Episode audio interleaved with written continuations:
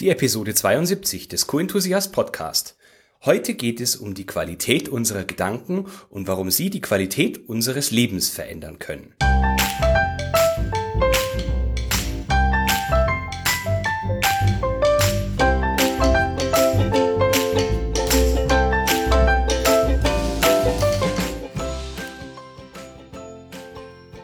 Ein enthusiastisches Hallo und willkommen zu einer neuen Podcast-Episode.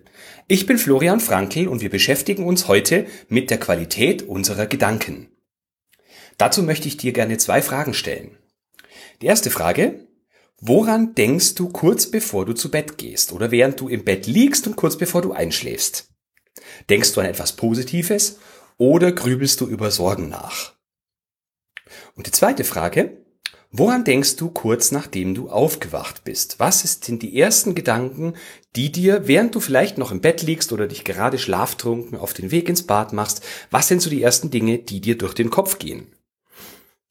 Das sind Indikatoren für die Qualität deiner Gedanken. Wenn du dich mehrheitlich mit negativen Dingen beschäftigst, mit äh, Dingen, die dich einerseits beschäftigen, bei denen du aber andererseits überhaupt gar nicht äh, daran denkst, wie du sie gelöst bekommst, sondern nur über dein Schicksal und über die negativen Konsequenzen, wenn du die Probleme nicht löst. Wenn du nur daran denkst, dann hat es einen negativen Einfluss auf deine Schlafqualität, auf deine Lebensqualität und auf deinen Erfolg.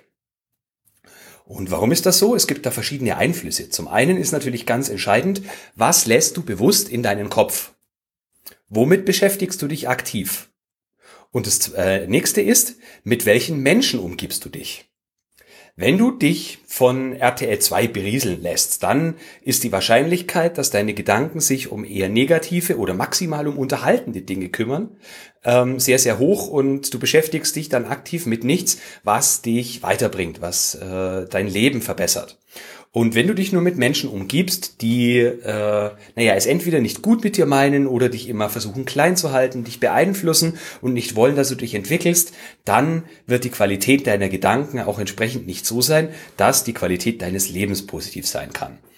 Und ich habe dir drei Beispiele aus meinem eigenen Leben mitgebracht, die verdeutlichen sollen, wie eine positive oder eine gute Gedankenqualität dabei helfen kann, dass das eigene Leben in besseren Bahnen verläuft.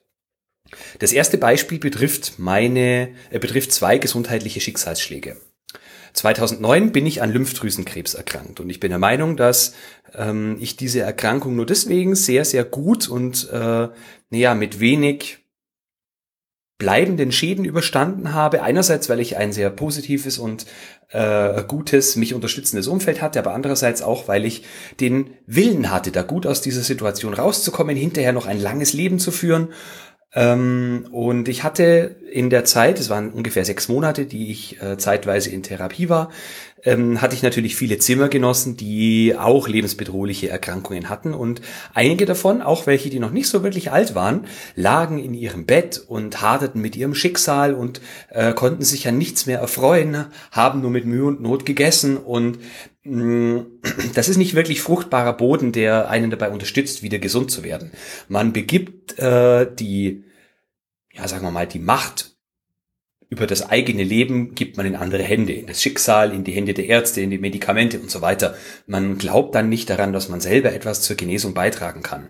Und ganz besonders ist mir im Kopf geblieben ein äh, Zimmergenosse, der war so um die 50, ähm, der lag eigentlich nur im Bett, hat mit Mühe und Not ein bisschen was gegessen und sah ansonsten immer zur Decke hoch. Auch wenn Besuch kam, hat er sich nur ganz ungern mit dem Besuch unterhalten, hat ihn relativ schnell wieder weggeschickt und hat dann wieder zur Decke geschaut.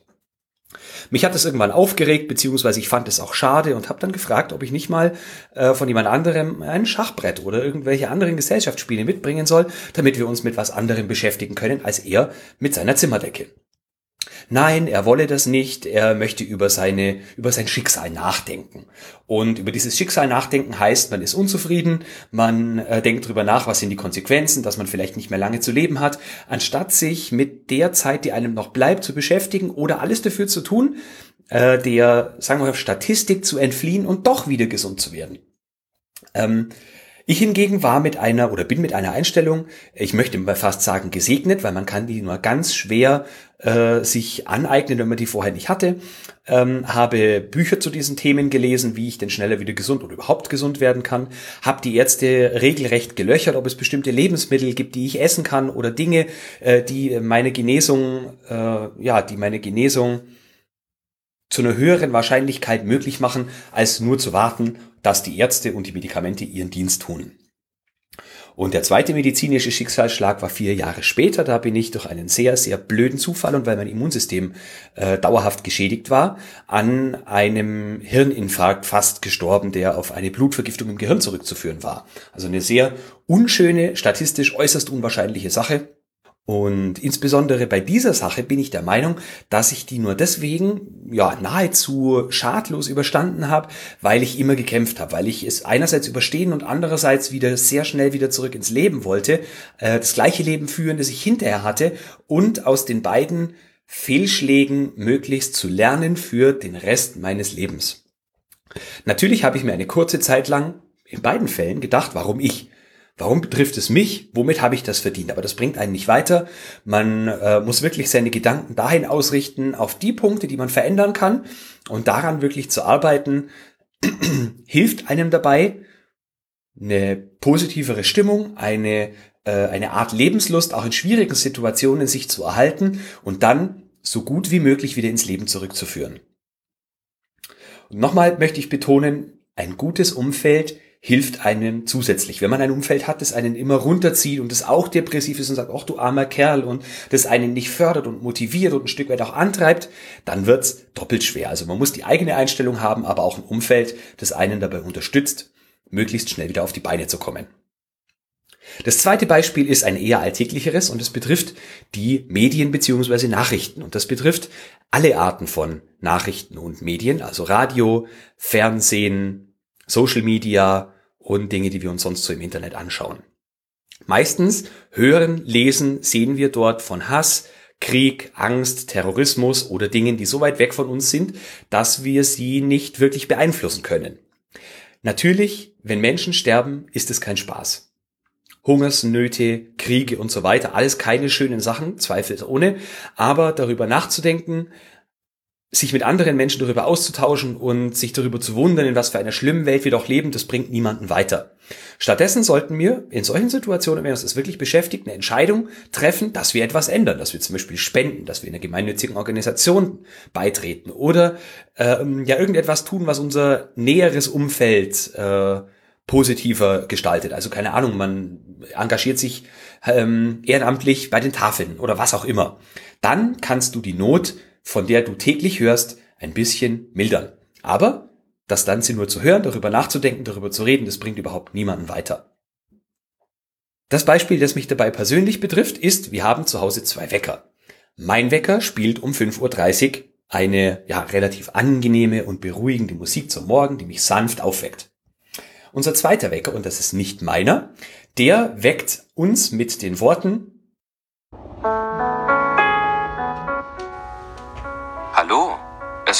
5.32 Uhr. Die Außentemperatur beträgt momentan 7 Grad Celsius. Laut Wettervorhersage liegt die Temperatur heute zwischen 8 Grad Celsius und 20 Grad Celsius. Sieht so aus, als hätten wir heute einen nebligen Tag. Hier sind die Nachrichten von Update. Gescheiterte Pkw-Maut könnte noch teurer werden. Hurricane Dorian fordert 5 Todesopfer.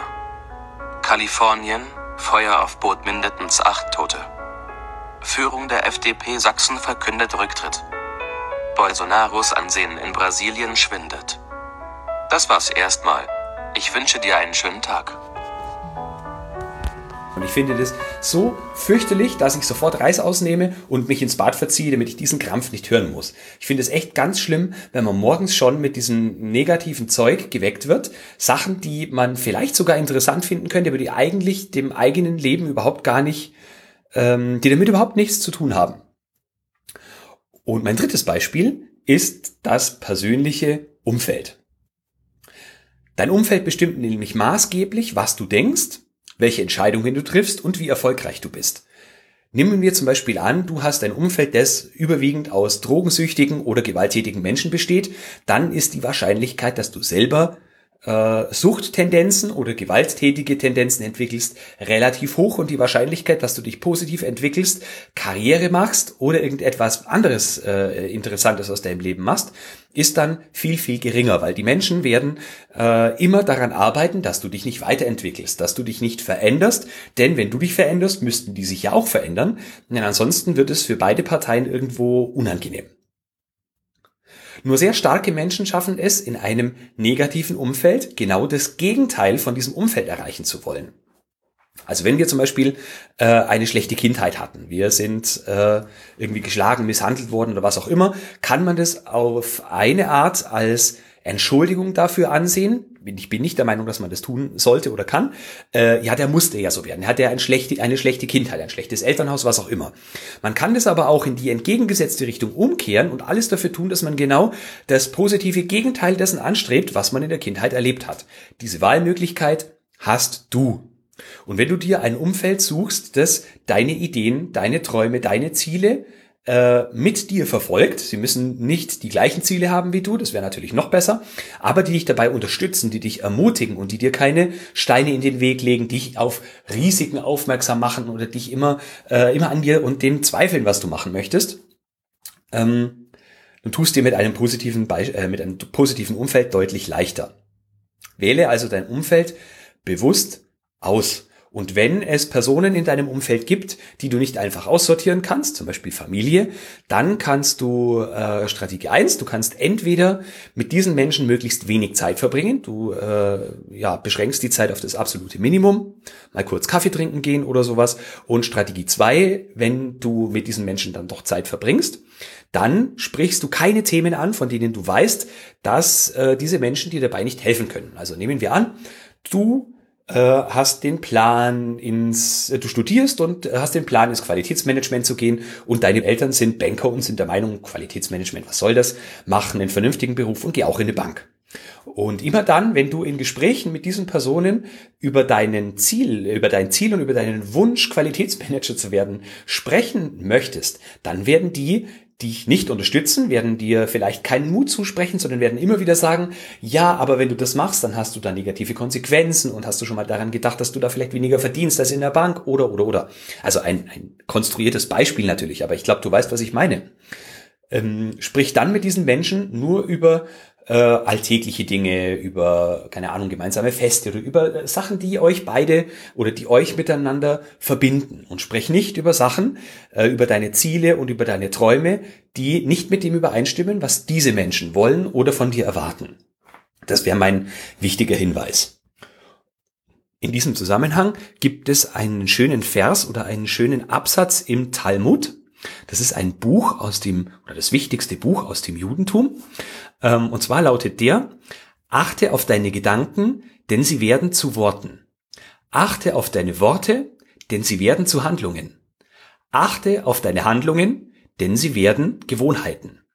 Achte auf deine Gewohnheiten, denn sie werden dein Charakter. Achte auf deinen Charakter, denn er bestimmt dein Schicksal. Also, vereinfacht gesagt, achte auf deine Gedanken, denn sie werden dein Schicksal. Wenn wir also eine positive Einstellung zum Leben haben, wenn wir ähm, eine gute Gedankenqualität haben, dann wird unser Leben auch mit einer höheren Wahrscheinlichkeit in die Richtung sich entwickeln, in äh, die wir es haben wollen. Was ist jetzt der Bezug zum Qualitätsmanagement? Natürlich gibt es einen. Und ähm, wenn du eine Person bist, wenn du jemand bist, der immer oder die immer über die Kunden lästert oder über die Lieferanten lästert, über die ähm, Kollegen lästert, über den Chef lästert, dann äh, werden die das spüren. Auch wenn du das denen nicht, gegenüber nicht direkt sagst. Es wird immer so sein, dass du diesen Menschen gegenüber dann das, was du über sie denkst, auch irgendwie ausstrahlst. Also zum Beispiel ein Kunde ruft an, du siehst schon an der Nummer, um Gottes Willen, der oder die schon wieder. Das kann nichts Gutes heißen. Diese Person wird an der Stimme am Telefon merken, dass du ihr gegenüber nicht positiv gestimmt bist. Und das, was du dieser Person ausstrahlst, kommt wieder zurück. Noch deutlicher wird das Ganze, wenn du dieser Person gegenüberstehst. Dann sind nämlich noch die Körpersprache, die Mimik und die Gestik mit dabei. Auch hier kannst du bewusst dich dafür entscheiden, wie denkst du über diese Person. Du kannst dich bewusst äh, an, auf Dinge fokussieren, die an dieser Person, an diesem Kunden, an dieser Firma, an diesem Projekt positiv sind und dich nicht auf das Negative, auf das Nervige ähm, konzentrieren. Denn was du denkst, kommt irgendwann wieder zu dir zurück, in der einen oder anderen ähm, Ausprägung. Also, was möchtest du zurückbekommen? Willst du etwas Positives zurückbekommen, dann gib in erster Linie auch etwas Positives. Die Menschen geben es dir zurück. Ein Beispiel nicht aus dem Qualitätsmanagement ist das Verhalten von Menschen, von Kunden an einer Kasse. Kassiererinnen sind zu 90 Prozent mit irgendwelchen Trantüten, negativen Leuten, unhöflichen Leuten konfrontiert und den meisten sieht man das auch an.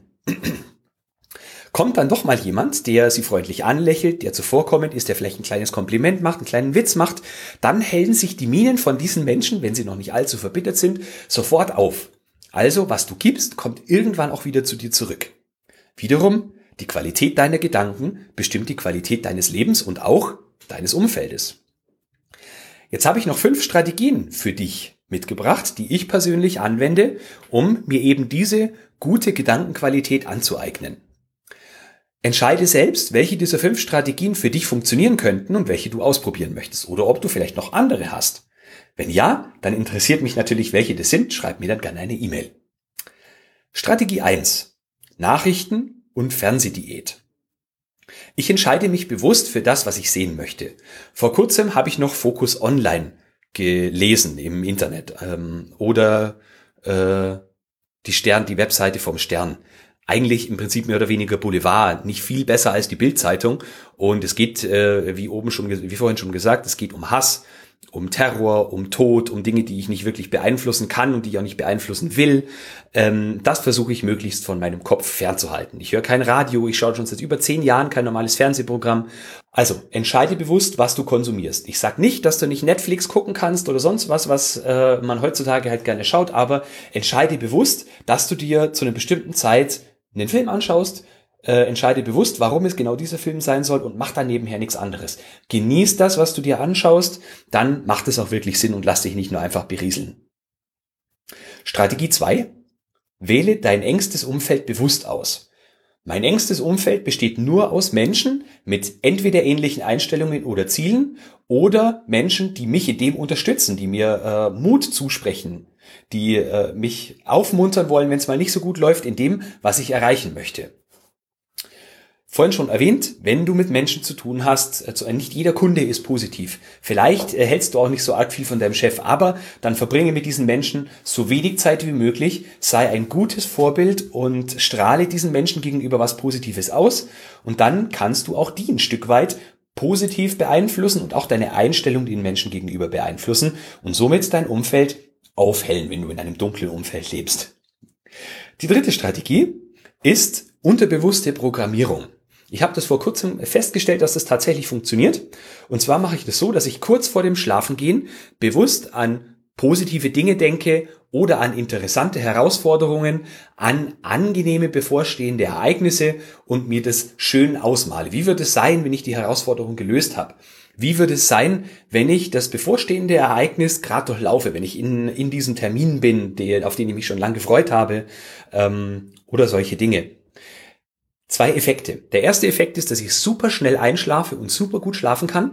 Und der zweite Effekt ist, wenn es zum Beispiel um eine Herausforderung geht, dann arbeitet mein Unterbewusstsein während der Nacht schon ein bisschen an der Problemlösung für mich mit. Und es ist schon oft passiert, dass ich morgens aufwache und mein erster Gedanke war Teil der Problemlösung. Natürlich kein fertiges Problemkonzept oder so, sondern ein, eine kleine Idee, die ich sofort aufgeschrieben habe und die ich dann den Tag über weiter vertiefen konnte. Ähm, was ich nicht tue, ist über Dinge nachzudenken, die ich nicht ändern kann. Also über Sorgen nachzudenken, ohne wirklich äh, eine Problemlösung erstreben zu wollen, sondern nur über die negativen Konsequenzen, wenn ich das Problem nicht gelöst bekomme. Denn dann findet man natürlich keinen Schlaf und man wälzt sich von links nach rechts, man denkt nur an die negativen Konsequenzen, hat Angst und so weiter. Das bringt nichts. Und wenn mir echt nichts anderes einfällt, dann denke ich bewusst daran, wie großartig meine Zukunft sein kann. Und wenn ich daran denke, wenn ich diese Bilder im Kopf habe, dann hilft mein Unterbewusstsein mit, mit dabei, dass ich das Schritt für Schritt erreiche und verwirkliche. Strategie 4. Beschäftige dich mit erfolgreichen Menschen.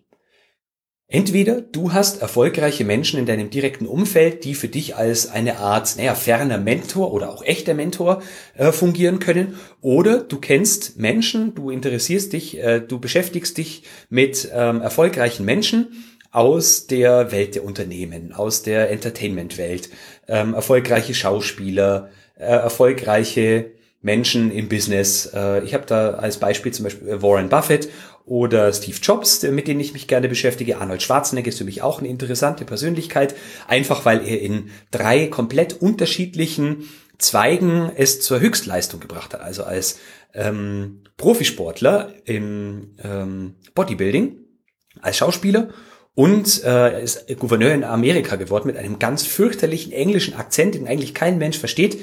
Wie er das gemacht hat, ist absolut beeindruckend. Und über solche Menschen versuche ich alles Mögliche herauszufinden. Ich lese Bücher, höre Hörbücher, schaue mir deren Filme an, also wenn es um die Biografien zum Beispiel geht, oder besuche von äh, Menschen, bei denen es das gibt, Seminare. Indem ich das tue, kann ich versuchen, mir deren Strategien ein Stück weit abzuschauen und das, was für mich für, zu verwirklichen ist, auch in die Tat umzusetzen. Und zuletzt die Strategie 5, versuche ich in schwierigen Situationen positive Aspekte zu finden. Also wenn ich wirklich mal Mist gebaut habe oder wirklich in einer Situation bin, in der man glaubt, dass es jetzt nicht mehr wirklich viel besser kommen, äh, viel schlimmer kommen kann, dann gibt es immer noch was, was ich daraus lernen kann.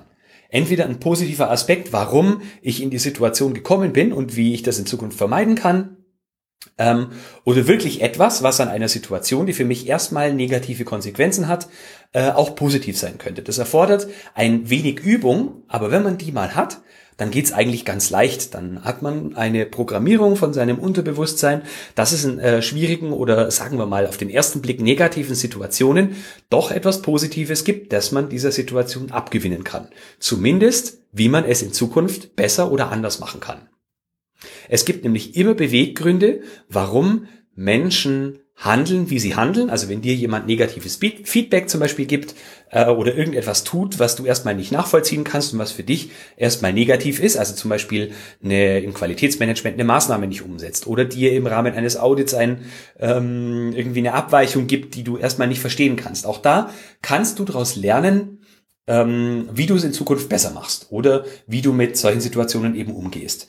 Fokussiere dich darauf, was du für neue Erkenntnisse heraus gewinnst und was du fürs nächste Mal anders machen kannst. Ärgere dich nicht über die Situation, die du nicht wieder zurückbringen oder die du nicht mehr rückblickend ändern kannst. So, was ist jetzt mein Fazit daraus?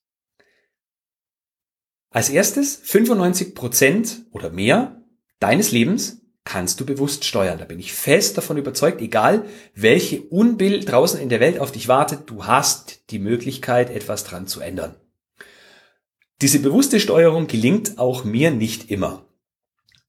Manchmal komme auch ich in Situationen, in denen ich wie alle anderen anfange, dass ich über Kunden lästere, über Situationen, die mich aufgeregt haben, mich aufrege und, und, und. Aber immer häufiger fällt mir das sofort auf und ich kann gegensteuern, meine Gedanken bewusst in andere Richtungen lenken. Ein weiteres Fazit ist, dass mein wichtigster Wert Selbstbestimmung ist. Wenn du mir folgst, dann ist mit einer hohen Wahrscheinlichkeit auch ein, einer deiner hohen Werte die Selbstbestimmung. Also, dass du selbst bestimmen kannst, in welche Richtung sich dein Leben entwickelt, in welche Richtung sich euer Managementsystem entwickelt und zu dem Thema, wie man seine selbst, wie man sein Leben selbstbestimmt lebt, welche Möglichkeiten man hat, trotz widriger Umstände, darüber habe ich einen Blogartikel geschrieben, den ich in den Shownotes verlinke. Dazu gibt es keine Podcast-Episode, sondern nur ein Blogartikel. Wenn dich das interessiert, dann schau auf www.q-enthusiast.de und im Suchfeld wie immer die Episodennummer 072 eingeben. Dann kommst du auf den Artikel, der ganz unten verlinkt ist. So, zum Schluss meine Einladung an dich. Schaff dir eine gute Gedankenqualität. Wie man das macht, darüber habe ich dir jetzt äh, fünf, dafür habe ich dir jetzt fünf Strategien mitgegeben. Und ja, denk mal darüber nach, wie es um die Qualität deiner Gedanken bestellt ist. Mich interessiert natürlich, was du darüber denkst, wie deine Erfahrungen so sind und insbesondere, wenn du der Meinung bist, all das, was ich jetzt hier erzählt habe, funktioniert für dich nicht. Dann möchte ich von dir eine E-Mail bekommen. Komm ins Handeln und schreib mir eine E-Mail an florian.frankel.q-enthusiast.de. Natürlich auch, wenn du andere Strategien kennst, äh, freue ich mich über eine E-Mail von dir. So, das war's für heute. Danke fürs Zuhören. Die nächste Episode wird spannend, freu dich da schon drauf. Und zwar geht es darum, warum aus meiner Sicht die Digitalisierung, obwohl alle da so schreien, keine wirkliche Herausforderung darstellt. Hör also auch nächste Woche wieder mit rein. Ich verspreche dir, es lohnt sich. Bis dahin wünsche ich dir eine gute Zeit und denk immer daran, Qualität braucht kluge Köpfe. So wie dich.